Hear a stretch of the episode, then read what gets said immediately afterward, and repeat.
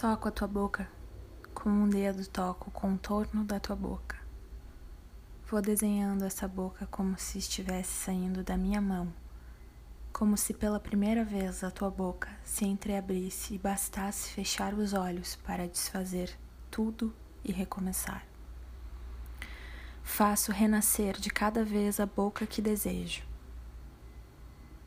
a boca que a minha mão escolheu e te desenha no rosto uma boca eleita entre todas, com soberana liberdade eleita por mim para desenhá-la com a minha mão em teu rosto, e que por um acaso, que não procuro compreender, coincide exatamente com a tua boca que sorri debaixo daquela que a minha mão te desenha. Tu me olhas, de perto tu me olhas, cada vez mais perto, e então brincamos de ciclope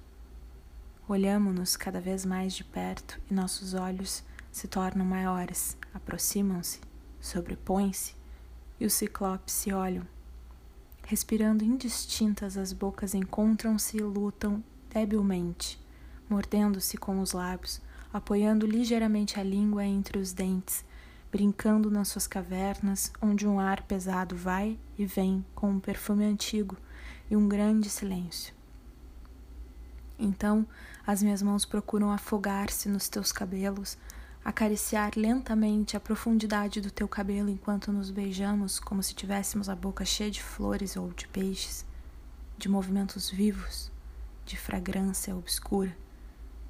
E se nos mordemos, a dor é doce.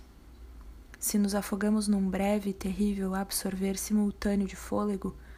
essa instantânea morte é bela e já existe uma só saliva e um só sabor de fruta madura, e eu te sinto tremular contra mim como uma lua na água.